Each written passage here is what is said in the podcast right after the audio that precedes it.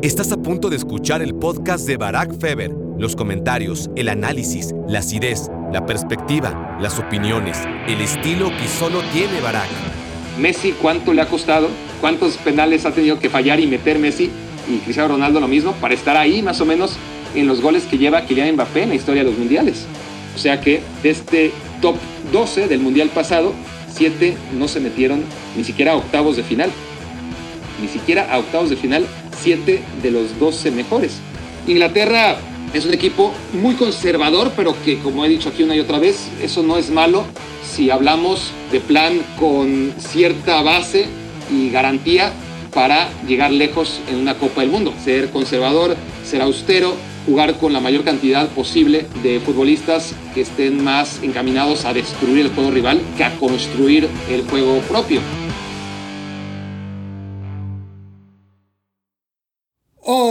Hola, hola, hola, bienvenidos a Me quiero volver chango. Gracias por hacerme su cómplice para matar el tiempo. Hoy, día número 15 de las reflexiones mundialistas de Qatar 2022. Una Copa del Mundo que se puso otra vez de hueva.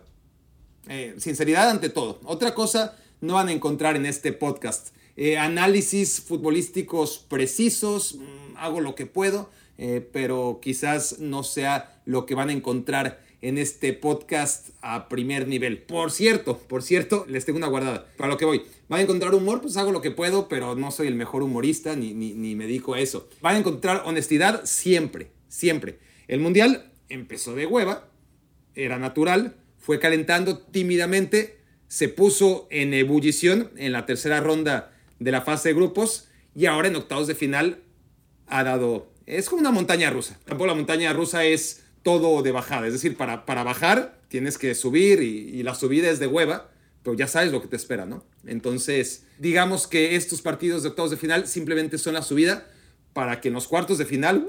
¿no? Y pintan bien, pintan bien o igual y no, y, me estoy adelantando, y todavía hay cuatro partidos de octavos de final donde, no digo sorpresas, pero sí emociones, ¿no? Que, que, sean partidos que, que nos emocionen, que ya hablé de dos de los partidos de octavos de final ayer, y hoy tocará hablar de los dos que, que corresponden, pero no han tenido demasiadas emociones. Pero bueno, ya estoy reflexionando antes de tiempo. Les decía que les tenía una guardada, y es que revisando los amables comentarios, casi todos amables y los que no, como siempre digo, perfecto, porque no puedes aprender de nadie que esté de acuerdo contigo en todo. Solamente puedes aprender de alguien que esté en desacuerdo y que así te lo haga saber. En fin, gracias a los que están de acuerdo, gracias a los que no están de acuerdo, porque a veces también me hacen aprender. Pero entre el 95, 98, 99% de mensajes muy amables y el resto, eché de menos un comentario que porque ya saben que, esto de ver los comentarios también alimenta un poquito o un mucho el ego, ¿no? Este, la, no, iba a decir la egolatría, pero no, el, egocentrismo. Está bien eh, recibir palmaditas, ¿no? Saber que lo está haciendo bien. Y yo no busco palmaditas sobre mis conocimientos futbolísticos, pues porque nadie tiene por qué estar de acuerdo con lo que yo pienso, ¿no? Eh, no me importa si, si están de acuerdo o no están de acuerdo. Honestamente se los digo. Eh, me gusta aprender y, y, ver otros puntos de vista. donde sí me gusta evaluarme es en mis chistes, porque no soy un comediante, por supuesto que no lo soy. Entonces ahí sí soy más inseguro y pienso, ¿habrá estado bien mi chiste o no? Estoy reclamando porque mi chiste de la reflexión número 10, por lo menos cuando revisé los comentarios, no vi un solo comentario sobre mi chiste. Y yo entiendo que a buen entendedor, cero palabras, ¿no? Y soy un buen entendedor. Soy un buen entendedor, pero, pero se las tenía guardadas. No hicieron absolutamente ninguna mención de ese chiste. Yo entiendo que muchos, pues es la reflexión número 10 y, escuchan o me aguantan hasta la reflexión 5 o 6 y vámonos a dormir o a hacer algo más interesante eh, o ya de empezar los partidos. Pero fue buen chiste, ¿no? Eso de estamos acatarrados, ¿no? O tengo catarro, ¿no? en fin, ¿para, ¿para qué insisto? Este, como les dije, a buen entendedor, cero palabras. Gracias por con su silencio decirme lo malo que soy, pero seguiré intentándolo. Cuando se me ocurren chistecitos, pues estoy aquí en confianza y, y no lo haría ante otro auditorio, pero ante ustedes, pues igual alguna vez pega uno de, de mis chistes, ¿no? del creador de, de Lewandowski con el pie izquierdo. Este, seguimos con uno muy malo después, con, de son, eh, al son de... Pero eso fue involuntario, que la selección de Uruguay bailó al son que le puso Corea. También es bueno, ¿eh? y, la del estoy con Qatar, me pareció a mí muy buena, pero, pero bueno, ¿qué importa lo que opino yo sobre mi comedia? Lo que importa es lo que opinen ustedes. Por cierto, antes de empezar ahora sí, ayer, solamente ayer, les decía que estábamos ante el reto de ser en los 15 días que quedaban de mundial, ahora quedan menos, el podcast número uno de fútbol escuchado en México. Ayer les presentaba que éramos el segundo lugar, que no era por presumirles, sino porque era el reto de ser primer lugar. Llegó demasiado rápido. Hoy me metí solo por curiosidad. Siempre digo lo mismo, ¿no? Van, a creer que estoy obsesionado. Les juro que no, aunque aparento todo lo contrario.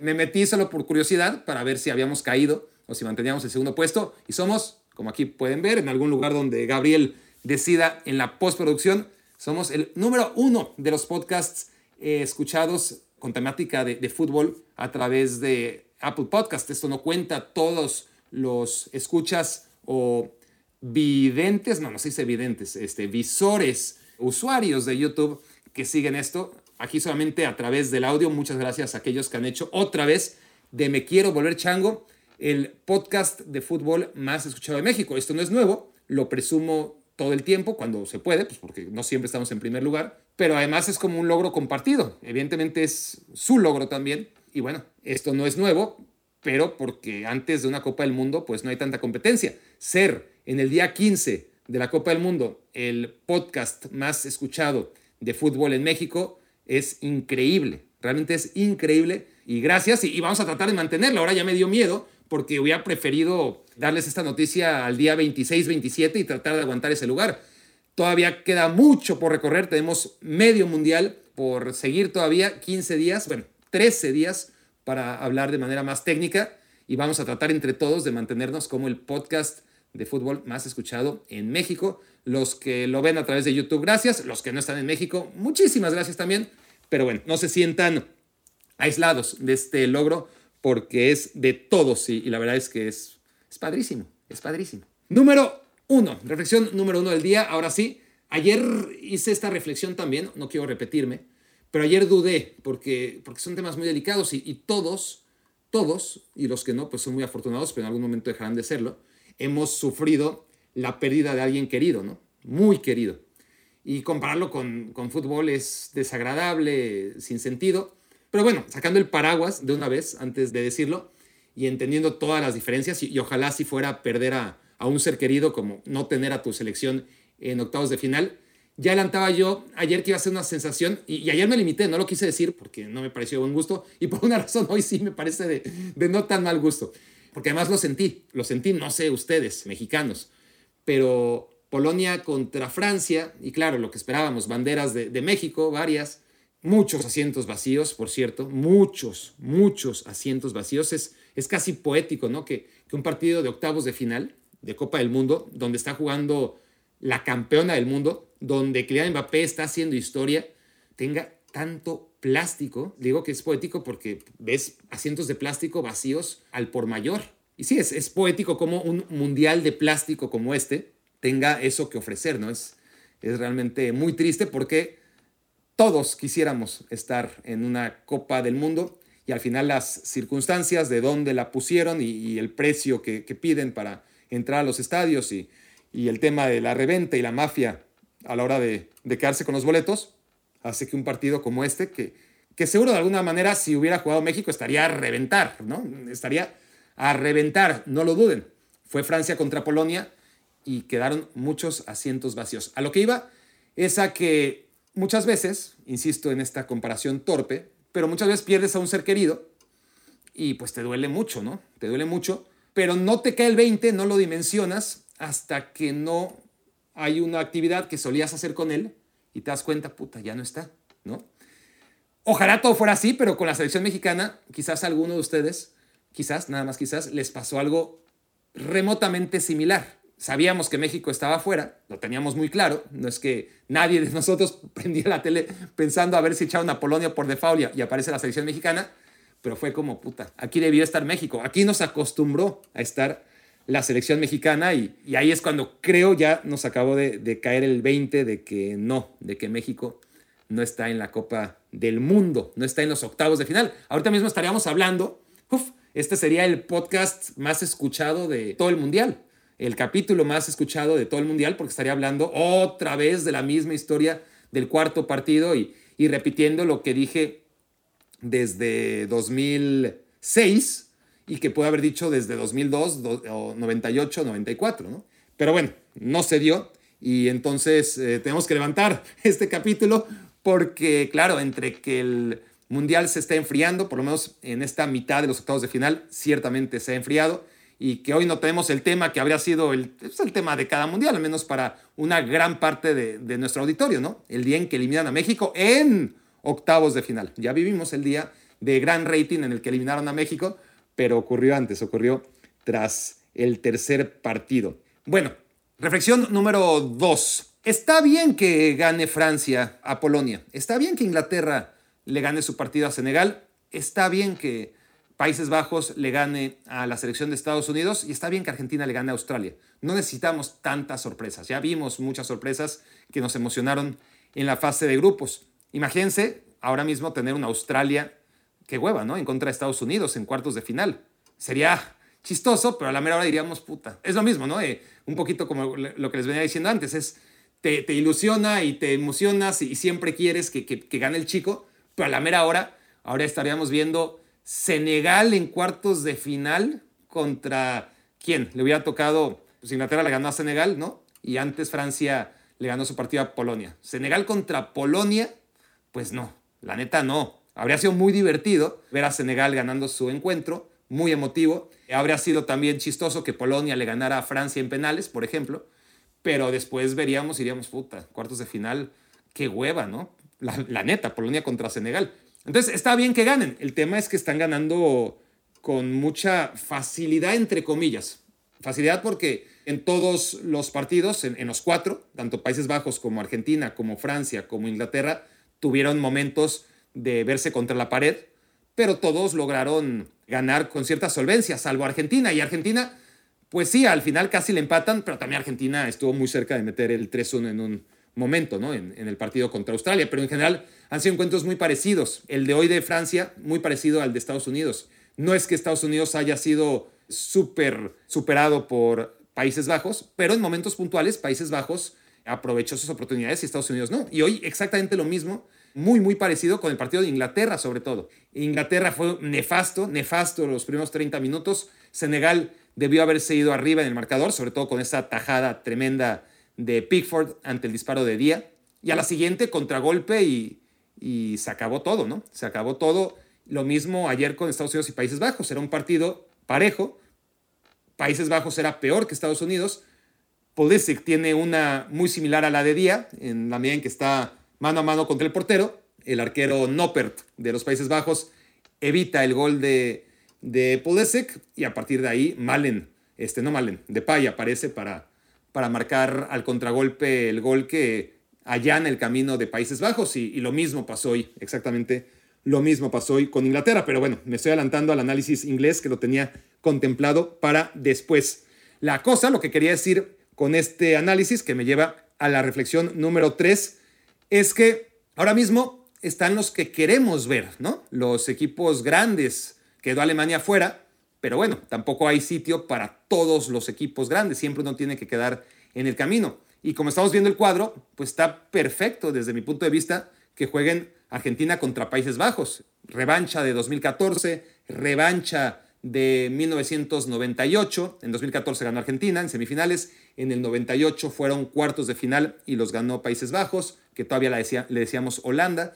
En el 78, la gran final la gana Argentina. En fin, este, son equipos que gusta eh, verlos ahí arriba y con revanchas periódicas. Después, el partido entre Francia e Inglaterra, pues ahora mismo no me viene a la cabeza un antecedente, al menos reciente. Y cuando digo reciente, me refiero a los mundiales que yo he visto. Habría que pensar en alguna euro, seguramente que, en alguna euro sí, pero Francia e Inglaterra con toda la animadversión que se tienen, me gusta, me gusta mucho ese, duelo y a cualquiera, ¿no? A nivel, pues, histórico, no tanto futbolístico, sino, sino como potencias europeas, la rivalidad entre ingleses y, franceses y que por alguna razón no se ha dado tanto en los mundiales, pero habría, había que verlo, ¿no? Había que verlo y, me parece un cruce sensacional, como me parecería un cruce maravilloso que se enfrenten otra vez España y Portugal, como suelen hacerlo en las Copas del Mundo, no sería ni segunda ni, ni tercera vez. Y después, bueno, que hará el, el cruce de Brasil contra Croacia, o igual acaba siendo Japón contra Corea del Sur, ahí sí estaría muy bueno, ¿no? Ahí, ahí sí que estaría muy bueno que sorprenda a Japón a Croacia y Corea a Brasil y un Japón contra Corea en ¿quién no lo vería? ¿no? ¿Quién no vería un Japón contra Corea de, cuartos de final de un mundial? Sería la locura, pero bueno, es evidentemente el más difícil de todos. Entonces, para cerrar la, reflexión número dos, que ya me estoy haciendo bolas, pero la reflexión número tres, que va de la mano, las tengo que separar un poquito, ¿eh? trampas, ¿no? Eh, cuando hay tan pocos partidos y, y tan pocas emociones. pero entonces, ahora sí, la reflexión número tres es que, claro, podemos decir que Inglaterra no le ha ganado a nadie, que no tiene por qué desatarse la euforia respecto a Inglaterra. Y es verdad, no le ha ganado a nadie. Podemos decir lo mismo de Francia y lo mismo de Países Bajos y de Argentina, ¿no? Es decir, ese argumento de no le han ganado a nadie, pues sí, pero es que hay que ganarle a nadie, por llamarle así a, a los que han ido siendo eliminados por estos cuatro equipos que están en cuartos de final. Porque Alemania, por ejemplo, perdió con nadie, ¿no? Bélgica perdió con nadie. Entonces, para estar en cuartos de final, siendo un equipo que todo el mundo preveía que estuvieras en cuartos de final porque es lo que te corresponde históricamente, tienes que evitar perder con nadie. Y está bien, no le han ganado a nadie y es normal. Eh, le empiezas a ganar a alguien por lo general a, a partir de cuartos de final.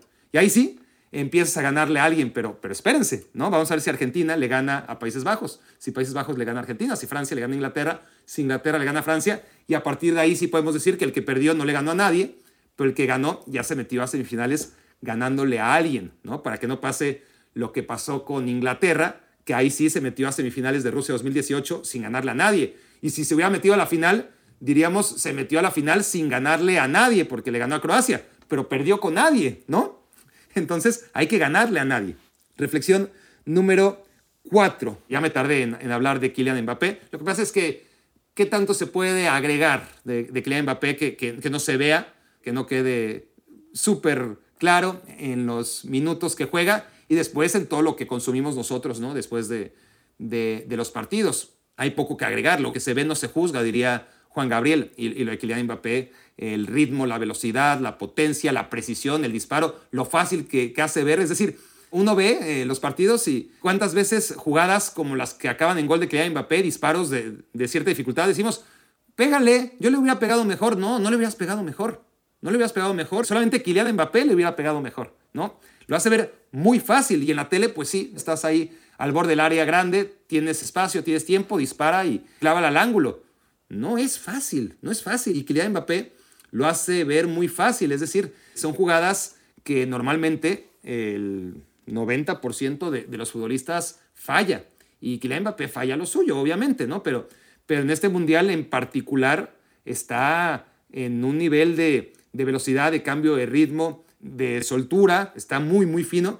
Y encima, lo más difícil, que es meter goles, pues mira, es decir, Messi, ¿cuánto le ha costado? ¿Cuántos penales ha tenido que fallar y meter Messi? Y Cristiano Ronaldo lo mismo, para estar ahí más o menos en los goles que lleva Kylian Mbappé en la historia de los mundiales. Y Kylian Mbappé, corríjanme en los comentarios, pero es que lo, estaba checando y, típico que, que, cuando metió el, el octavo o el noveno me puse a ver los goles de Kylian Mbappé solamente para cerciorarme o comprobar mi sensación que no ha metido ninguno de penal. ¿eh?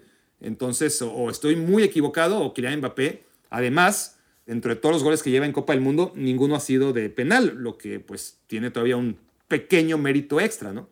Entonces, tiene nueve goles, 23 años en Copa del Mundo, y, y, esto evidentemente desata la euforia. Empezamos a hablar de Pelé, y si Mbappé llega a ganar su segundo mundial, pues estaría repitiendo la historia de Rey Pelé. 58 y 62, Pelé a los 21 años, Mbappé lo estaría haciendo a los 23, casi 24, pero rayando de panzazo todavía en los 23 años, dos años más viejo, pero, pero de todas formas sería una hazaña solamente comparada con lo de Rey Pelé. Pero estamos hablando ya de muchos partidos, es decir, sí, ha metido cinco goles, maravilloso, muchas veces el líder de goleo de la Copa del Mundo, le bastan con cinco goles, ojalá meta más, pero igual y en contra Inglaterra ahí queda y, nadie se acuerda del Mundial de Kylian Mbappé, ¿eh? Porque los mundiales empiezan a partir de cuartos, semis y final. Eso es lo que realmente nos acordamos. La fase de grupos, pues sí, puntualmente, octavos de final, pero para hablar de grandes figuras de los mundiales, si Kylian Mbappé, por todo lo que ha hecho, que ha sido maravilloso, no logra contra Inglaterra colaborar para que su equipo pase, o no colaborar, pero que su equipo lo ponga a jugar semifinales ya sea final o partido por el tercer lugar. Un par de partidos más, aparte del encuentro que falta contra Inglaterra. Esa es la clave, ¿no? Entonces, no hay que adelantarse, no hay que adelantarse todavía. Hay muchos ejemplos, pero el más claro lo tengo con Zinedine Zidane en el 98. Había mucha expectativa, era un crack, todo el mundo, nadie esperaba que Zinedine Zidane no fuera una de las grandes figuras de la Copa del Mundo junto a, Ronaldo o por debajo de Ronaldo, pero en la fase de grupos ni fu ni fa. Y en el tercer partido creo que es Arturo Bricio el que le saca la tarjeta roja por pisar a un árabe. Creo que fue el tercer partido de la fase de grupos. Por lo tanto, creo que se pierde octavos de final y aparece hasta cuartos. ¿no? Hasta octavos de final, Zidane no existía. Nadie hablaba de Zidane como una de las figuras de Francia 98. y 25 años después, no tengo que decirles con quién asociamos siempre el Mundial de Francia 98. Con dos personas. Con Ronaldo y todo lo que le pasó, obviamente. Con Ronaldo Nazario, se entiende. Y con Zinedine Zidane como el héroe y como el mejor jugador de Francia en ese Mundial. Y haciendo algo muy similar a lo que hizo Pelé en el 70 y Maradona en el 86. Es decir, siendo realmente un jugador excluyente. Y yo creo que el último, ¿no? Porque, no, Ronaldo en 2002. Lo que pasa es que Ronaldo en 2002 estaba acompañado por Rivaldo y por Ronaldinho y, Cafú y Roberto Carlos, pero, pero sí fue excluyente con sus ocho goles, a pesar que Ronaldo no era ya la mejor versión, ¿no? Había sufrido una lesión y venía de un milagro increíble, ¿no? De, de recuperarse de, esa lesión. Los que no han escuchado, que son pocos, porque tiene un montón de visitas, pero quienes no han escuchado Viaja a las Estrellas de Ronaldo, creo que es muy recomendable. Habla de la historia de Ronaldo, pero bueno, a partir de ahí ya no ha habido grandes figuras en las Copas del Mundo. Si se fijan, en 2006, pues Italia fue un equipo organizado, un equipo que contó con Buffon, que contó con Cannavaro, que metió un par de goles, sí, ahí este Luca Toni me parece, pero no tuvo a una gran figura, ¿no? Ni Totti, ni Del Piero, ni, ni nadie de los que esperaríamos decir, esta fue la figura del Mundial de 2006. No, en realidad fue el colectivo rocoso de Italia y, Materazzi que hizo sacar de sus casillas a, a Zidane, que si Francia hubiera sido campeón, otra vez estaríamos hablando de Zidane como el hombre que, bueno, como dividiríamos el Mundial en tres partes, Pelé, Maradona y, y Zidane, ¿no? Si Zidane no hubiera acabado así y hubiese levantado la Copa del Mundo. 2010 tampoco hay una figura que esté por encima de las demás. Muy bueno lo de Casillas, muy bueno lo de Puyol, muy bueno lo de Ramos, muy bueno lo de Xavi, muy bueno lo de Iniesta, muy bueno lo de Villa, pero no hay uno que estuviese claramente encima del resto, ¿no? Y en 2000, y así seguimos, ¿eh? Bueno, ya voy a terminar, ¿para qué aborto? Eh, solamente me quedan dos mundiales, pero en 2014, más de lo mismo. Alemania, pues sí, bien, Schweinsteiger, sin duda. ¿Fue la figura Schweinsteiger? Pues no necesariamente, ¿no? Bien, Klose, pues ni siquiera era titular, fue titular en ciertos partidos, pero tampoco era inamovible. Lam, pues a veces lateral derecho, a veveces de medio, muy bien, muy bien. Müller, Müller, quiero hablar de Müller ahora que lo traigo a colación. Tomás Müller también, pero tampoco es como que fue la gran figura, ¿no? Tomás Müller de 2014 y en 2018, Griezmann bien, Pogba bien, Kanté bien, el propio Mbappé bien, pero ninguno, ninguno de ellos podemos decir que fue la gran figura de la Copa del Mundo. Entonces, hablar ahora mismo de Kylian Mbappé como la gran figura de este mundial es muy temprano, es muy, muy temprano. Y hablar de Kylian Mbappé como un seguro, como una de las máximas figuras en la historia de las Copas del Mundo, pues va muy bien, va muy bien y, difícilmente ir mejor, ¿no? Que nueve goles, 23 años, una Copa del Mundo.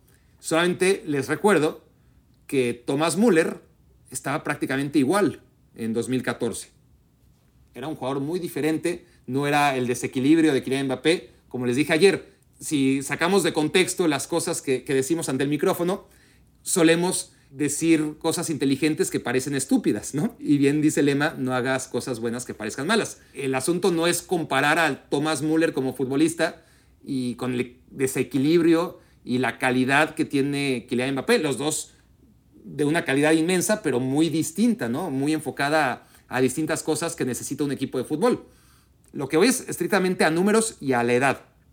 La edad que tenía Thomas Müller cuando ganó su Copa del Mundo en 2014 y metió 5 goles en ese mundial, era 24 años. 24 años tenía Thomas Müller y había metido 10 goles, 5 en 2010 en Sudáfrica, 5 en Brasil 2014. Tenía 24 años Thomas Müller cuando llegó a 10 goles en dos Copas del Mundo y un Mundial levantado. Entonces, si Kylian Mbappé mete un gol más y no gana el Mundial, pues estará idéntico a Thomas Müller, ¿no? Con 24 años, 10 goles y una Copa del Mundo. No está mal, pero a lo que voy es que hay que ser cauto. Es muy difícil hacer lo que está haciendo ahora mismo Kylian Mbappé en un Mundial. Porque lo esté haciendo ahora y porque lo hizo hace cuatro años, no quiere decir que lo va a hacer en 2026 y en 2030. Pregúntenle a Thomas Müller, ¿no? Es el mejor ejemplo del trabajo que le ha costado a Thomas Müller, cómo se ha ido en blanco, tanto en el Mundial de 2014 como el de 2018, cuando muchos apuntábamos su nombre como a ver cuánto le dura a, Miroslav Klose, ¿no? Eh, dije, lo dije bien, 2018 y 2022 son los mundiales, evidentemente, en los que Thomas Müller jugó tres partidos en cada uno y a casa. Cuando muchos hacíamos la proyección de, a ver, ojo, qué bueno que Miroslav Klose, o qué malo que Miroslav Klose rompió el récord de Ronaldo, pero ahí está Thomas Müller, ¿no? Con, con apenas 24 años y 10 goles, como para que no meta otros 5 en los dos próximos mundiales. Y, ya ven que, que, no metió ni uno. Así que, que Mbappé, yo creo que todos apostaríamos, porque es muy diferente a Thomas Müller, a que va a seguir haciendo goles en 2026 y en 2030, pero hay que aprender no del pasado, sino del presente, ¿no? Ah, no, hay, que estar, no hay que estar ciegos ante lo que ocurre en el presente y, hay que ver las cosas con perspectiva y, y, no dar por hecho que porque ahora Kylian Mbappé es sensacional y desequilibrante y todo lo que sabemos que es, en cuatro años va a seguir siéndolo y sobre todo Francia le va a presentar un contexto para que él siga luciendo. No va a ser tan fácil, pero esperemos estar todos ahí para discutirlo y que, ¿por qué no? A través de las reflexiones mundialistas de 2026 podamos retomar este tema que seguramente va a ser uno de los más interesantes. Reflexión número 5. Inglaterra. Ahora sí vamos al partido de, de Inglaterra. Fueron, ya les dije, 30 minutos horrorosos de Inglaterra contra Senegal. Pickford lo salva. Después tiene a dos individualidades realmente buenas. Lo dije aquí muchas veces y no soy el único. Era obvio cómo es posible que Phil Foden no jugara. Juega y desatasca y tiene esa capacidad de desborde y de pausa y de encontrar el pase en el momento justo. Además tiene gol, hoy no lo necesitó, puso dos asistencias. Bellingham por dentro, va, viene, tiene una visión increíble, una potencia en la conducción y, todo esto complementado con un Harry que por fin mete gol, que le había costado trabajo, que había estado muy bien desde el primer partido en plan Giroud, ¿no? asistiendo, como Giroud hace cuatro años y medio me refiero, pero, pero sin anotar. Y, bueno, el tema con Inglaterra es que es demasiado rácana. Entonces, el 3 a 0 puede engañar a muchos, porque al final es un partido que lo solventa bien, tiene punch, aprovecha las que tiene. Senegal, las poquitas que tuvo, que le pudieron meter en el partido, o por lo menos no sacarla del partido. En el primer tiempo tuvo sus llegadas a Senegal y, sobre todo esa de Pickford, de la que ya hablé, el disparo de día, y eso facilitó las cosas para Inglaterra, que tiene mérito. Hay que estar en una Copa del Mundo y que no se te vaya eh, un partido de las manos y, y, manejarlo con la calidad y la grandeza de Inglaterra, porque ese es el tema, ¿no? Inglaterra gana aparentemente como equipo grande, lo que suelen hacer los equipos grandes, manejar los tiempos, volverse locos, no precipitarse, meter sus pocas oportunidades y encargarse de que el rival no anote las oportunidades que ellos tienen, ¿no? Porque no tienen la grandeza que se supone tú tienes. Y digo se supone porque Inglaterra ha estado en entredicho y de manera justa cuál es la verdadera grandeza de Inglaterra en los mundiales. Lo es de nombre por los jugadores que siempre ha tenido, por lo que ven de la Premier League en los últimos años, en las últimas, en el último par de décadas. Es un equipo campeón del mundo, al fin y al cabo. No, no hay muchos de esos, como lo es Uruguay, pero pues cada vez más atrás en el tiempo. No se había metido ni a una final siquiera desde entonces, no se ha metido a la final y a muy pocas semifinales, ni siquiera de la Eurocopa, hasta la última Euro donde prácticamente la organizó, jugó casi todos sus partidos en casa y logró meterse a la final. Y es verdad que lo que decíamos, no, no le ha ganado a nadie. Bueno, es verdad, ¿no? Ya lo dije, hace cuatro años no le ganó a nadie, entre comillas, se metió a semifinales después de vencer a Colombia y, bueno, primero en su grupo a Túnez y a Panamá, después a Colombia en octavos de final, sufriendo en penales, después en cuartos de final a Suecia y luego contra, contra Croacia en semifinales, pues perdió con alguien que era pues, prácticamente nadie, sobre todo si hablas de Croacia en un contexto de semifinales, más allá de, de Modric, de Rakitic, de Perisic, de Kovacic y, y Mandzukic, y como siempre digo, chiste viejo, etc. El tema es que Inglaterra en el papel tenía que ganar ese partido y, y perdió contra alguien que para hablar de semifinales, pues en la historia de los mundiales era nadie, ¿no? Entonces, la selección inglesa, vamos a ver contra Francia si logra esta primer gran victoria, porque en la Eurocopa pasó un poquito lo mismo, ¿no? En la Eurocopa, si se acuerdan, pues organiza los tres partidos en fase de grupos, después en octavos de final le gana a una Alemania, que ahí sí, esa es la única vez que ha vencido a un gigante, muy apocada, eh, juegan en Wembley, si no me equivoco, también, y luego todo se le hace más fácil a, la selección inglesa. Le gana en semifinales a, a, Dinamarca, como para no ganarle, ¿no? jugando en casa además, y con un penal de Sterling pues bastante dudoso, y luego en la final pues pierde en casa contra la selección italiana, pero por lo menos llega a la final por primera vez en su historia. Entonces, Inglaterra es un equipo muy conservador, pero que, como he dicho aquí una y otra vez, eso no es malo si hablamos de plan, ¿no? De, plan con cierta base y garantía para llegar lejos en una Copa del Mundo. Es el mejor plan posible. Es ser conservador, ser austero, jugar con la mayor cantidad posible de futbolistas que estén más encaminados a destruir el juego rival que a construir el juego propio. Así son la mayoría de las selecciones y, siempre lo digo. Es, es, un tema que es por practicidad, porque tienes poco tiempo para entrenar a jugadores que te llegan con muy poco tiempo y además no solamente durante un evento como una Copa del Mundo, sino a lo largo de cuatro años, cuánto tiempo pudiste estar con ellos, ¿no? Entonces, no estoy señalando directamente que los mundiales se jueguen así porque no es ninguna, no estoy haciendo ningún descubrimiento, pero sí que, por ejemplo, gente como Chiche o como Didier Deschamps, pues son entrenadores que podemos encasillar como pragmáticos, como defensivos, dirán algunos, sobre todo de Deschamps, menos de Chiche, pero hay muchos que también consideran que es ultra defensivo, ¿no?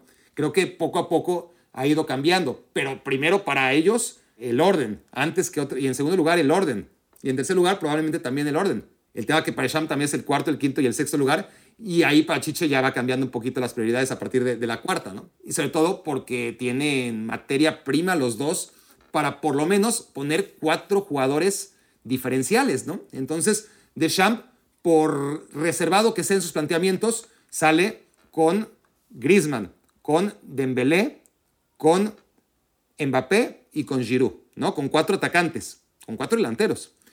Y Brasil lo mismo, sale con Neymar cuando podía, mientras no estaba lesionado, pero Neymar, Vinicius, Rafinha y Richarlison, cuatro delanteros también. Entonces, bendito fútbol defensivo, ¿no? En el que las dos grandes potencias, las dos grandes candidatas a ganar el Mundial, siendo más defensivas que ofensivas, pues salen con cuatro delanteros. La cosa es que los protegen con un portero y, y seis futbolistas pues más preocupados por recuperar la pelota, ¿no? Más allá que tiene matices. Eh, Francia juega ahora por que no le quedó de otra, pero con un lateral izquierdo que se expone mucho, como Teo Hernández, aunque se expone mucho menos que en el Milan, también todo hay que decirlo, y por derecha se reserva con un lateral que ni siquiera es lateral, como Jules Koundé.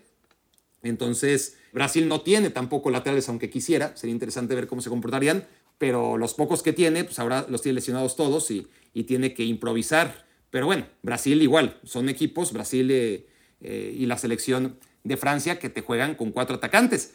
Inglaterra, Inglaterra no, Inglaterra te pone a cuatro defensas, el mundial pasado eran cinco, pero bueno, cuatro defensas, un portero, tres medios que aunque Bellingham se suelta y, es difícil hablar de Bellingham como medio defensivo, porque realmente es las dos cosas, ataca, defiende y es un híbrido perfecto, pero es un futbolista al que acomodaríamos detrás de, del balón, ¿no? A Jude Bellingham. Entonces tienes a Henderson, a Bellingham y a Declan Rice, más los cuatro defensas, más el portero.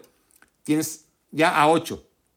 Harry Kane, que no lo puedes cambiar, evidentemente, tu centro delantero, nueve. Y te quedan dos puestos, dos puestos. Y tienes a Foden, tienes a Saka, tienes a Rashford, tienes a Sterling, tienes a Mount, y por no hablar de Grealish y de Gallagher y de Madison. Es increíble, ¿no? La, cantidad de, de, extremos y mediapuntas que tiene Inglaterra y lo que menos tiene son defensas, defensas de calidad.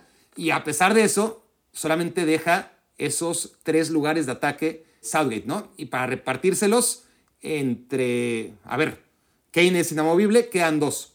Saca metiendo gol en cada partido, pues también es inamovible.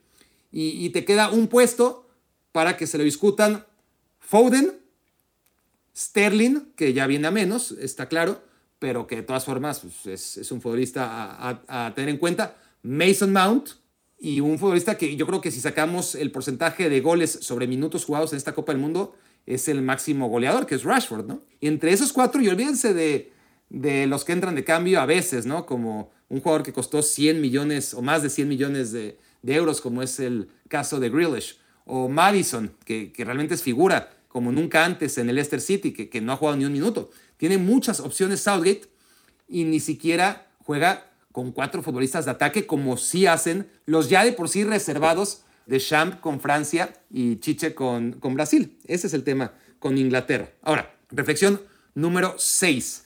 Me es muy difícil abordar el tema de Inglaterra y, decirles si quiero que gane o si quiero que pierda. Yo ya lo dije una vez, pero lo recuerdo y, hay muchos que seguro no escucharon o no prestaron atención. Pero el tema es que, que yo vengo diciendo, mi tesis es que Inglaterra, o venía diciendo, que Inglaterra iba a ser campeón del mundo en 2022. Lo dije desde 2018. O sea, vi en la Inglaterra de 2018 muchas cosas que vi en la España de 2006, que fue eliminada por Francia antes de ganar la Copa del Mundo cuatro años después. Vi muchas cosas que veía en la selección alemana, que fue precisamente eliminada por esa selección española ya más madura, ¿no? En, en 2010, y que en 2014 llegó y, y ganó la Copa del Mundo después de que un equipo muy joven en el Mundial de 2010 había perdido esas semifinales, ¿no? En 2014 seguían siendo muy jóvenes, pero estaban jugando ya su segunda Copa del Mundo, lo mismo que, que el grueso de la selección española tras no haber superado a Francia en el Mundial de 2006. Y en parte, menos, pero también podemos acomodar a la, selección francesa que brilló en 2014 hasta que en un juego muy difícil contra Alemania con un calor terrible, pero, pero en la fase de grupos lo había hecho bien Francia pues quedó fuera en cuartos de final contra la selección alemana. Era una selección muy joven y que llegó en 2018 ya reforzada por, por Kylian Mbappé, pero muchos ya su segundo mundial siendo todavía muy jóvenes y, Francia hizo lo que hizo en, en el Mundial de Rusia. Entonces, yo veía a esa selección de Inglaterra muy joven, con mucho talento en 2018, y dije, bueno, ojo que para mí la gran favorita, y lo dejé por escrito, la gran favorita para ganar el Mundial de 2022 es Inglaterra.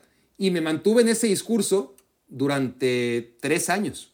Fue el euro y aunque no me gustaba Inglaterra, pues me casé con mi idea y decía es que ve el talento que tiene Inglaterra. El problema es Southgate. Pero también creía yo con Alemania que el problema era Joachim Löw y creía con Francia que el problema era de Champ y creía con España que el problema era Vicente del Bosque. Entonces, insisto, este Joachim Löw menos y Vicente del Bosque diferente conservador a su manera, ¿no? Con la pelota, pero para no arriesgarla, no para hacer daño.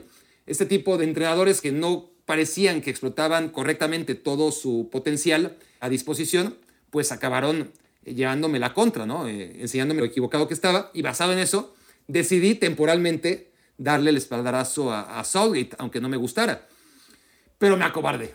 Me acobardé quizás no sé si un año antes de la Copa del Mundo, cuando ya, cuando ya realmente había que hacer pronósticos y te empezaban a preguntar, ya lo veía como algo en lo que no me sentía cómodo manteniendo mi, palabra y esa fe que había expuesto en, Inglaterra durante dos o tres años. Me bajé del barco y ahora este, pues estoy ante esa disyuntiva, ¿no? De, y eso lo dije desde los primeros días de reflexión, ¿no? Uno cuando crece, por lo menos cuando se dedica a esto, o por lo menos cuando se llama Barack Feber, porque hablo por los demás, ya no es que, en un mundial, cuando llegas a cuartos de final, es decir, ya eliminaron a, ya eliminaron a tu equipo, que era México, ya eliminaron a tu equipo, que era tu Cenicienta, y eliminaron al segundo día, como Canadá. Entonces, ya lo que te queda es simplemente el ego, el demostrar que tenía razón. Ya Alemania, que era uno de tus gallos, la cagó. Tú puedes defenderla hasta donde puedas, porque realmente solamente hubo dos selecciones que, que quisieron la pelota y, fueron propositivas en esta Copa del Mundo. Una de ellas fue Alemania, pero de todas formas defensivamente fue un asco e hizo el ridículo y, ya está, es indefendible. No, no puedo seguir defendiendo a Alemania cuando yo apostaba, ojalá hubiera seguido apostando por Inglaterra, carajo, en lugar de haberme cambiado de barco y, haber optado por Alemania. Me equivoqué. Ahora estoy necio con que Alemania va a ganar la Eurocopa, ¿no? No me queda de otra. Pero sí, cuando, cuando ya te dedicas a esto, o cuando Barack Feber se dedica a esto, pues ya es más bien el, el tener la razón, honestamente. El, el, he estado chingue y chingue y chingue Argentina, pues que pierda, ¿no? Que, que, que pierda para, para, darme la razón. He estado chingue y chingue y chingue a Países Bajos, que pierda y puta, se van a enfrentar. Pase lo que pase, ya perdí, bueno, o ya gané, según como lo veamos, ¿no? Porque uno va a quedar fuera y otro se va a meter a semifinales, algo que era también bastante predecible cuando veías el bracket, ¿no? Las, las llaves que conducían a uno u a otro a semifinales. Entonces, yo he estado diciendo que Francia para mí sigue siendo candidata, siempre, a pesar de las lesiones. Incluso insistí en que quizás las lesiones le podían hacer bien a Francia, porque las iban a liberar del favoritismo y de la carga de ser campeones del mundo y de tener que demostrar que siguen siendo los mejores. Y, y no, ya cuando nadie esperaba nada de Francia, o por lo menos nadie le obligaba a ser campeón del mundo, pues mira, están otra vez con esa etiqueta, ¿no? Eh, y en parte porque se han liberado y en parte por lo que he dicho en otros capítulos, tienen jugadores que realmente mejoran, o sea, mejoran a lo que había antes. Lástima que se lesionaron, pero están en mejor momento futbolístico, o tienen mayor juventud, o, o son más dinámicos, o simplemente tienen más hambre, probablemente, que algunos que ganaron la Copa del Mundo. Y está bien tener a aquellos que sí la ganaron, ¿no? A Kylian Mbappé, a Griezmann, a Loris, pero que son minoría, ¿no? A, a Barán, que apenas está entrando en el 11 titular. El grueso del equipo son futbolistas que, que, quieren ganar el Mundial por primera vez. Inclusive Osman Dembélé, que, que no tuvo protagonismo. Fue campeón del mundo, pero sin protagonismo, ¿no? Hace, hace cuatro años y medio. Entonces, sí, el tema con la selección de Francia es que es un equipo que ya no tiene esa carga y que a mí me, me ha dado la razón. Entonces, yo le voy a Francia y quiero que siga avanzando Francia pero no por Francia, sino porque yo quiero tener la razón. Y con Inglaterra, pues, ¿qué chingados hago? Recomiéndenme, ¿qué hago? ¿Me vuelvo a subir al barco? Me parece nefasto, ¿no? Vergonzoso. Porque más típico, me subo al barco otra vez y se hunde. Este, ¿no? Este, ya aposté por bajarme el barco y ya si, si llega a tierra fértil y, y, son campeones del mundo, pues me la voy a tener que tragar y en algún momento pues, voy a presumir ese, hey, lo dije yo primero. Pero sí, es, es un asunto en el que no sé qué hacer. ¿Apoyar a Inglaterra o no apoyar a Inglaterra? Esa es la cuestión. Apoyarla para decir, hey, tuve razón, o no apoyarla para no sentirme mal y decir, puta, ojalá pierdan, porque si no me va a dar mucho, mucho, mucho coraje lo estúpido que fui haber sido tan cobarde y haber abandonado el barco justo cuando ahorita podría estar vanagloriándome, ¿no? De que yo sí defendía a Inglaterra contra la historia y contra su inercia y lo sobrevalorada que está la inercia, lo hemos visto siempre, ¿no? Antes de la Copa del Mundo, cómo llegan los equipos al final no es una pauta. Y eso lo hemos visto hasta ahora en la selección inglesa, pero bueno, lo normal es que pierdan contra Francia, ¿no? Entonces, no me voy a subir al barco inglés. Reflexión número 7 nos lleva a Francia. Francia, también, si estoy dudando si estoy con Francia o Inglaterra, también me decanto por Francia porque hay otro elemento que no he mencionado y es que normalmente queremos que gane el mejor equipo. No siempre, es decir, si hay dos equipos eh, parejos y tú no tienes ninguna animadversión hacia alguno de ellos o, o te gusta uno de ellos por algún tema personal, entonces lo normal es que te inclines por el que juega bien, salvo, salvo que, que sean dos fuerzas impares y, y ahí evidentemente siempre vamos a estar con el débil. Ya después nos preocuparemos, ¿no? Si la semifinal acaba siendo Australia contra Polonia, pues ya veremos. Pero, pero mientras tanto, apoyamos a Australia y apoyamos a, a Polonia, por lo general, insisto. Pero si hay dos fuerzas tan importantes como Inglaterra-Francia, pues muchos dirán Inglaterra es eh, la víctima. Algunos querrán que por ello gane Inglaterra, pero no tantos, ¿no? Son dos equipos que son demasiado grandes. No en historial, Francia ha tenido una historia reciente que ha permitido que rebase Inglaterra, ¿no? Inglaterra hasta, el, hasta 1997 tenía una Copa del Mundo y Francia no tenía, y ahora ya Francia la, la ha rebasado en este sentido, ¿no? Pero son dos potencias y está claro que tienen muchos jugadores increíbles, las dos, las dos selecciones. Solamente Brasil, yo creo que les compite ahora mismo en lo que se refiere a cantidad de talento. Luego está administrarlo y luego está a ver para qué te sirve tanto talento si al final pues hay que poner a 11, ¿no? Y, a Francia nunca le sirvió, es decir, ¿para qué quería 50 cracks si al final jugaban 11 que, que no le abrían la puerta a los otros 39? Pero con las lesiones esto ha cambiado. Entonces ahora sí le sirve a Francia tener tantas opciones y, refacciones. En Inglaterra no, en Inglaterra pues no selecciona a nadie y además, como he mencionado, hay menos puestos para ocupar y, muchísimo talento que es desperdiciado. Entonces, sí son dos equipos que, que me llama mucho la atención ver quién va a tener la iniciativa, eh, ¿no? ¿Quién va a querer el balón? Son los equipos que se sienten más cómodos sin él. Uno podría pensar que Inglaterra, por los partidos eh, que hemos visto, pues va a ser el que quizás tome la iniciativa, pero yo creo que sería un error. Inglaterra la ha tenido que tomar en contra de Irán, ¿no? en contra de Gales, en contra de un partido como Argelia, que sí estuvo un poquito alternado en el primer tiempo, pero la pelota fue de, Inglaterra. Contra Francia, pues es que Francia va a ser un equipo que, yo creo que, va a querer más pelota que, Inglaterra. No creo que le ceda a Inglaterra la iniciativa, pero va a ser muy interesante, muy interesante ver cuál de los dos dice, ok, yo, yo voy a, a dictar las reglas del juego cuando los dos son más peligrosos al contragolpe. La diferencia es que Francia, sí, lo que hablaba ayer, Francia te puede ganar jugando bonito y jugando feo. Inglaterra solo te puede ganar jugando feo. Y a muchos les encanta esta forma de Inglaterra. ¿eh? Esto que para mí es feo, pues dicen, a ver, seis goles a Irán, tres goles a Gales, tres goles en el partido de hoy contra Senegal.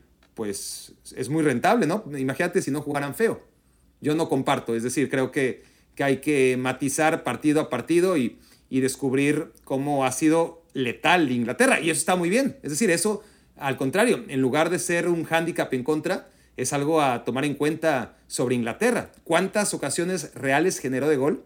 Y acabó metiéndole seis a Irán. Contra Gales y contra Senegal, contra Gales ya no me acuerdo si tuvo demasiadas, pero yo creo que no tantas.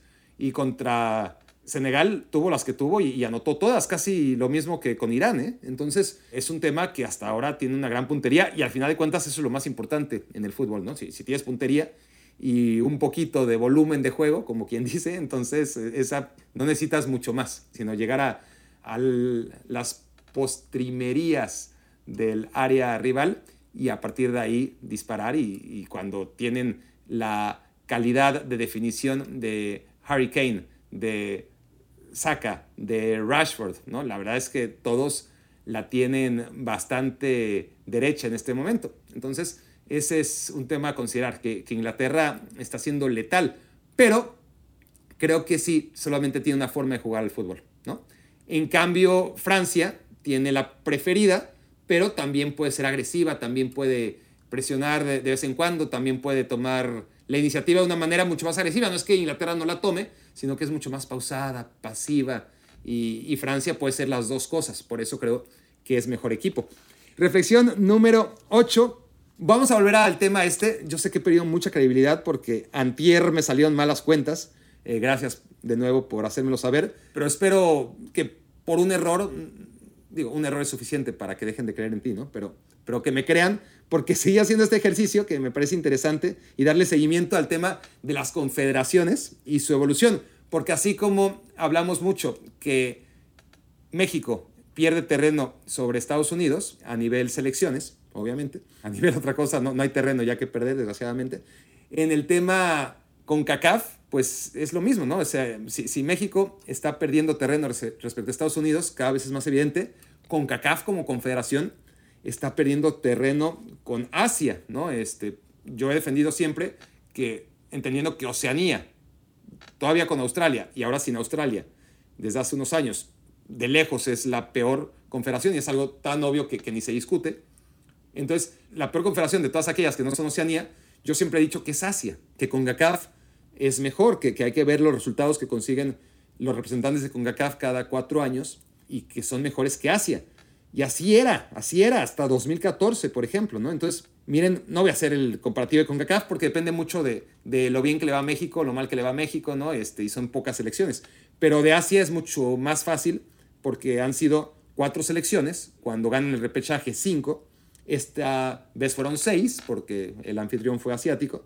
Y miren la evolución, ¿no? En 2014, si hablamos, estamos hablando de derrotas y victorias en la fase de grupos, ¿no? Para ver a través del tiempo cómo ha evolucionado Asia ¿no? y sus representantes en el Mundial. En 2014, que fue un desastre, obviamente, no tengo que decirlo, fueron 12 partidos, es decir, cuatro equipos que jugaron tres cada uno, no pasó ninguno, y por supuesto que no pasó ninguno, porque no ganaron un solo partido. Empataron 3 y perdieron 9. Fue un desastre. En 2018 mejoró un poquito, pero de todas formas es horroroso la comparativa de victorias y derrotas de Asia en 2018, aún con Japón metiéndose de rebote gracias al fair play contra Senegal este, a los octavos de final, también la perspectiva de victorias y derrotas de la Confederación Asiática es de cuatro victorias en 2018 y de ocho derrotas en la fase de grupos. Perdieron el doble de lo que ganaron. Entonces, en 2022 estamos diciendo que ganaron seis y perdieron siete. Si agregamos Qatar, ahí está Tampa, ¿no? Habría que agregar Qatar porque es asiático.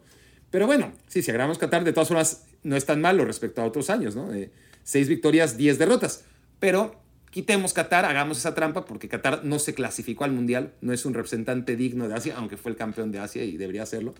Pero bueno, tratando de ajustar un poquito, de maquillar los números, pues tienes cero victorias y nueve derrotas en 2014, cuatro victorias y ocho derrotas en 2018, mejor, pero todavía malo, y seis victorias y siete derrotas en 2022. Y está bien, son organizadores y sacaron provecho de ello, dirán algunos. Bueno, Qatar no, no, sacó mucho provecho que digamos, ¿no? Pero las otras elecciones habrá quien piense que sí. No sé, África fue horrible en 2010, tuvo los peores resultados. De por sí África lleva tiempo estancado, pero en 2010, cuando era su, porque no era solamente la Copa del Mundo de Sudáfrica, ¿no? Era, era la Copa del Mundo de África y, y a todos les fue como en feria salvo a Ghana.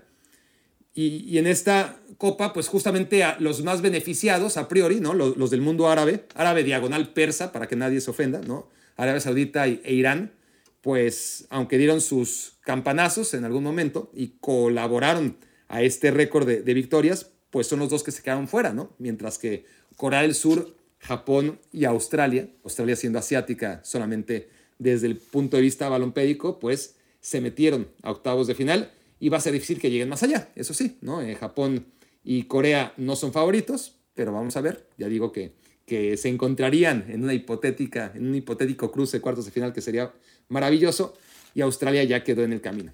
Reflexión número 9, sigo con las tablas, espero no aburrirles. Esto porque lo hacía siempre, ¿eh? esto es una tradición de las reflexiones de Barack Feber a través de cada Copa del Mundo. Estas tablitas no son aquí porque ya no tengo nada de qué hablar, simplemente estoy respetando la tradición de lo que siempre han sido las reflexiones a través de las copas del mundo, ¿no? una tradición que empezó en Sudáfrica 2010. Entonces, vamos a ver un comparativo, rápido, no me voy a tardar, del 1 al 12, los 12 mejores equipos de Rusia 2018 y cómo les está yendo o cómo les fue, si es que les fue, en Qatar 2022. Miren, el campeón, bueno, el número uno, Francia, sigue vivo, bien, se metió a los ocho finalistas. El número 2, Croacia, va a tener mucho mérito si se mete, es favorito contra Japón, pero vamos a ver, si se mete, lo de Croacia ya va a ser sobresaliente, ¿no? Porque no solamente es meterse a una final cuando nadie contaba con ellos, más allá de su potencial, que siempre se le ha reconocido en 2018, y ahora encima en 2022 meterse a cuartos de final, e hipotéticamente, eso está por verse, pues unos cuartos de final, donde además, bueno, ya están Países Bajos y Argentina e Inglaterra y Francia y probablemente Portugal, España, Brasil y Croacia. ¿no? Si, si, los favoritos ganan, como han ganado hasta ahora en los octavos de final, entonces tendrías a Croacia muy, entre comillas, colada entre siete potencias, entre siete equipos que la gran mayoría habría puesto a priori entre los ocho finalistas. Pero bueno, Francia primero sigue vivo, segundo Croacia sigue vivo. Ahora se pone bien. El tercer lugar del Mundial pasado, Bélgica, eliminado en fase de grupos, quedó en el lugar número 23, cayó 20 puestos. El número 4 del Mundial pasado, Inglaterra, sigue vivo, se metió entre los ocho primeros, así que hasta aquí bastante consistencia entre los equipos que fueron los mejores del Mundial pasado y en este, pues bueno, no todos se han logrado mantener. Bélgica claramente cayó 20 puestos, del 3 al 23, pero el quinto, ya no nos acordamos, yo ya no me acordaba, sí que tenía presente que avanzó a cuartos de final, pero fue quinto lugar, porque sumó nueve puntos Uruguay en la fase de grupos. Entonces, Uruguay quedó quinto lugar y, bueno, en esta Copa del Mundo tampoco pasó a octavos de final. El sexto fue Brasil, que sigue vivo. Y a partir de ahí, el top 6, pues bueno, Francia, Croacia, Inglaterra y Brasil, bien, siguen. Bélgica y Uruguay no pasaron ni siquiera octavos de final. Pero luego vienen el séptimo, el octavo y el noveno, que fueron Suecia, Rusia y Colombia. ¿no? Suecia, Rusia y Colombia fueron el 7, el 8 y el 9 del Mundial pasado y hace mucho, mucho, mucho que están eliminados, no, no, no clasificaron al Mundial. El número 10 fue España, que sigue vivo. El número 11, Dinamarca, que quedó en el 28 este Mundial, así que cayó 17 puestos. Y el número 12 en 2018 fue México, que cayó 10 puestos y acabó 22 en Qatar. O sea que de este top 12 del Mundial pasado, 7 no se metieron ni siquiera a octavos de final. Ni siquiera a octavos de final, 7 de los 12 mejores. Bélgica cayó 20 puestos, Uruguay cayó 15 puestos, Dinamarca cayó 17 puestos, Suecia, Rusia y Colombia, pues ni, siquiera cayeron puestos, ¿no? Se, fueron a, a un precipicio, a un agujero negro. Y dentro de todos, México fue el que menos cayó. Solamente 10 puestos. Comparado con Bélgica, Uruguay y Dinamarca y Suecia, Rusia y Colombia. Entre todos los equipos que llegaron a octavos de final del Mundial pasado, México es el que menos cayó. No sé si esto le sirve de medio consuelo a nadie y si alguien le sirve consuelo, que vaya al doctor, porque no era mi intención para nada, eh, simplemente es una curiosidad estadística. Como curiosidad estadística, ya que, ya que estamos en esto, es mi reflexión número 10. Sí cabe el término reflexión, pero tradicionalmente estos son reflexiones también. Y sí, sí que es reflexión, porque así como hice una tabla, y créanme que la hice ahora sí a conciencia, porque es muy facilita, hice una tabla de equipos por confederación y cómo se han desempeñado las confederaciones basadas en los éxitos y fracasos de sus agremiados en la Copa del Mundo, me llama mucho la atención y hasta ahora hice el conteo de la cantidad de equipos Nike que estoy viendo ahorita. La verdad es que ni me fijé en la fase de grupos. No me pareció tan marcado el hecho de que todo el mundo viste Nike. Pero ahí les va. Este ejercicio no lo había hecho, pero de los 32 equipos, yo sé que esto a muchos no les interesa. Gracias por haberme. Gracias. Esto pues me quiero ver Esto sigue siendo me quiero ver chango. Gracias por estarme haciendo su cómplice para matar el tiempo. A los que se vayan, chao. Este, si no les interesan las marcas, pues sé que algunos sí. Nike tiene a 13 equipos en el Mundial, 13 de 32, muchísimos. Normalmente Nike y Adidas y hasta Puma se equilibran, ¿no? Tienen como 8 cada uno o más, pero Nike y Adidas siempre se reparten a los mejores. Esta vez no me había dado cuenta, la verdad. Adidas solamente 7. 7 de Adidas, 13 de Nike, 6 de Puma y 6 del resto del mundo. El resto del mundo, Maratón, que viste a Ecuador. No sé si Maratón es una empresa ecuatoriana. No, diría yo que no, ¿no? Maratón es una empresa francesa, me parece. Ya lo sacaré de dudas en cuanto... Sí, claro. Maratón, brand. Vamos a ver, esto lo debí haber hecho antes, pero no me tardo. Maratón es una marca que viene de Inglaterra, ¿puede ser? No, es de Ecuador. Lo que pasa es que hay unas tiendas que se llaman Maratón en Europa y me confundí, pero Maratón es una empresa ecuatoriana la que vistió a la selección. Hummels, también Dinamarca se fue por el producto local, que por cierto, qué mal, ya lo he dicho muchas veces, pero lo dije antes de que las eliminaran, qué mal les ha ido a todas las selecciones que medio se rebelaron o que quisieron medio alzar la voz respecto a los derechos humanos en Qatar. ¿no? Los cataríes deben estar felices de que Dinamarca, que sacó un uniforme especial unicolor, se supone que protesta por el Mundial en Qatar, digo, si, si realmente iban a protestar, pues no hubieran ido, ¿no? Pero bueno, al menos hicieron algo. Y así les fue a los daneses, ¿no? Que, que hicieron uniformes especiales, boicot, muy entre comillas, a Qatar y quedaron, pues obviamente, en una posición terrible en esta Copa del Mundo. Y la otra fue Alemania, ¿no? Alemania que fue un poquito más, no, también fue eh, de, de queda bien, pero bueno, por lo menos se tomaron la foto aquí tapándose la boca y y, este, han sido bastante consistentes en el reclamo de, este, de, que esta Copa del Mundo no se vio celebrar en Qatar, que algo es algo, prefiero que, que, se haga poco a que no se haga prácticamente nada como el resto de selecciones. Pero bueno, este, los cataríes pensarán que el karma ha operado a su favor y que Dinamarca y Alemania, que fueron las más activas, les fue como les fue. Noruega fue otra, que ni siquiera clasificó a la Copa del Mundo. Bueno, a lo que iba. 13 Nike, 7 Adidas, 6 Puma, 6 resto del mundo, la ecuatoriana Maratón, la danesa Hummels, representando o vistiendo a sus países. Capa, que alcanzó la italiana Capa a vestir a Túnez. New Balance, que ¿de dónde será New Balance? Pues será gringa, me imagino, ¿no? A Irán, eh, perdón, a Costa Rica. Una marca que no sé qué es, era como una M, que no tengo ni idea, que seguro es una marca local vistiendo a Irán.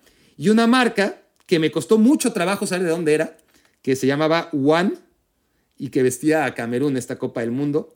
Increíble este, ¿no? Camerún, no sé, ahí Samuel Eto'o hizo un negocio con One. increíble porque no tiene nada, o sea, no, tú, tú buscas la, la, información y no hay nada. Es una empresa patito, fantasma, qué sé yo. Parece que su origen es tailandés, parece que es una empresa de Tailandia la que vistió a Camerún. Pero bueno, dejando esta reflexión ya enterrada, porque a Camerún ya ya la eliminaron, como a todas las selecciones que vistieron una marca original. Bueno, Puma de las seis que tenía, tres avanzaron. Adidas de las siete que tenía, tres avanzaron nada más. Y, claro, Adidas lo que pasa es que vestía a Alemania, a México, a Bélgica, a, selecciones que a priori uno apuesta por porque iban a pasar octavos de final, ¿no? Sobre todo Alemania y Bélgica, y pues México por tradición también. Entonces Adidas solamente 3 en octavos de final. Nike 10. Nike 10 de 13. Solamente Canadá, Qatar y Arabia Saudita fueron las selecciones que no se metieron a octavos de final vestidas por Nike, que era bastante predecible, ¿no? Compárenlo con Alemania, México y Bélgica, que son las que se le cayeron a Adidas. Entonces, Adi Dassler debe estar revolcándose en su tumba porque, sí, los Estados Unidos se han apoderado del fútbol desde hace rato, no necesariamente en la cancha, que esto ha sido mucho más lento, pero en el, a la hora de la publicidad, ahí sí, Nike, pues desde la irrupción de Ronaldo como su símbolo, ¿no? como su Jordan del, del fútbol o del soccer, como le llaman ahí, o aquí, pues Nike se ha hecho muy fuerte y aún así, no tanto, o sea, no tanto como ahora que, que está cabrón, ¿no? Este, tú ves el panorama y Nike ya metió es por eso que me di cuenta, ¿no? A, tres equipos en la siguiente ronda, en cuartos de final. Adidas metió a Argentina y gracias. Y si hubiera perdido con Australia, que, que, Australia es vestida por Nike, imagínense. Pero bueno, Adidas sí se metió. Nike lleva tres, pero faltan España, que Adidas y seguramente se va a meter, Portugal, Brasil y Croacia, si se meten las favoritas otra vez, que está por verse, pero Portugal, Brasil y Croacia, todas Nike. España, Adidas. Serían Seis Nike y dos Adidas en cuartos de final. Así que, que le está yendo muy mal Adidas en esta Copa del Mundo, si alguien no se había dado cuenta. Y le está yendo muy, pero muy bien a Nike. Si se preguntan cuál me gusta a mí, y si no se lo preguntan ni modo, se los cuento de todas formas. A mí me gusta Puma. Me gusta más Puma que, que Adidas. También depende qué. Eh, calzado me gusta Puma. En general, encuentro mejores ofertas de Puma que Adidas y por eso en Amazon acabo comprando Puma y no Adidas, porque me parece que, las dos también. La que no me gusta es Nike. Tengo muy pocas cosas Nike. Me parece que son demasiado caras. No es que Adidas y Puma sean baratas, pero, pero creo que Nike todavía es peor calidad, peor diseño y mayor precio. Esa es la opinión que nadie me pidió y con la que cierro esta edición número 15 de Reflexiones aquí en Me Quiero Ver Chango. Muchas gracias por haberme hecho su cómplice para matar el tiempo. Escuchaste el podcast de Barack Feber. Toda la información de los deportes con un toque de Barack.